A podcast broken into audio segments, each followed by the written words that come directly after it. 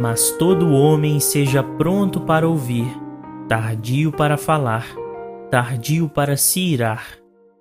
Epístola de Tiago, capítulo 1, versículo 19.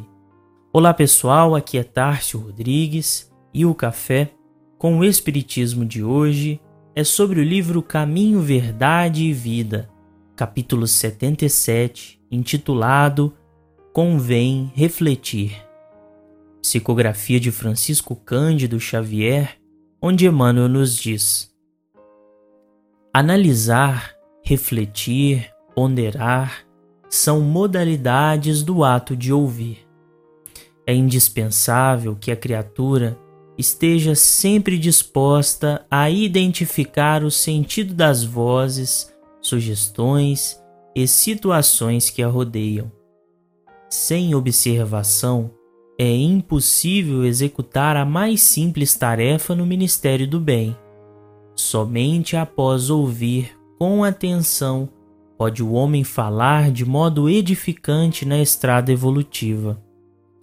Quem ouve, aprende. Quem fala, doutrina. Um guarda, outro espalha. Só aquele que guarda na boa experiência espalha com êxito. O conselho do apóstolo é, portanto, de imorredoura oportunidade, e forçoso é convir que se o homem deve ser pronto nas observações e comedido nas palavras, deve ser tardio em irar-se. Certo, o caminho humano oferece diariamente variados motivos à ação enérgica. Entretanto, sempre que possível, é útil adiar a expressão colérica para o dia seguinte, porquanto por vezes surge a ocasião de exame mais sensato e a razão da ira desaparece. O versículo comentado por Emmanuel faz com que entendamos o ato de refletir como um imunizante do equívoco e da raiva. É muito comum sentirmos a necessidade constante de expressarmos as nossas ideias e acreditar que elas são indispensáveis no conjunto das conversações. Mas façamos o exercício ao menos uma vez de observar com muita atenção o que o outro diz. Buscar as causas mais íntimas que levaram o interlocutor a pensar daquele modo.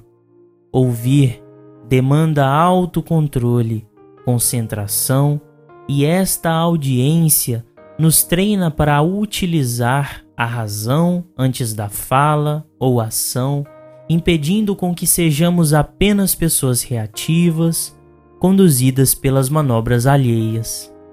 Quando Kardec pergunta qual o meio prático mais eficaz que tem o homem de se melhorar nesta vida e de resistir à atração do mal, e obtém a resposta: um sábio da antiguidade vou disse: Conhece-te a ti mesmo. Se desejamos progresso e fortaleza diante do mal, a conduta é invariavelmente esta: escutar, refletir, observar. Como conclui Emmanuel, tenhamos em mente que todo homem nasce para exercer uma função definida. Ouvindo sempre, pode estar certo de que atingirá serenamente os fins a que se destina, mas falando, é possível que abandone o esforço ao meio, e irando-se, provavelmente, não realizará coisa alguma.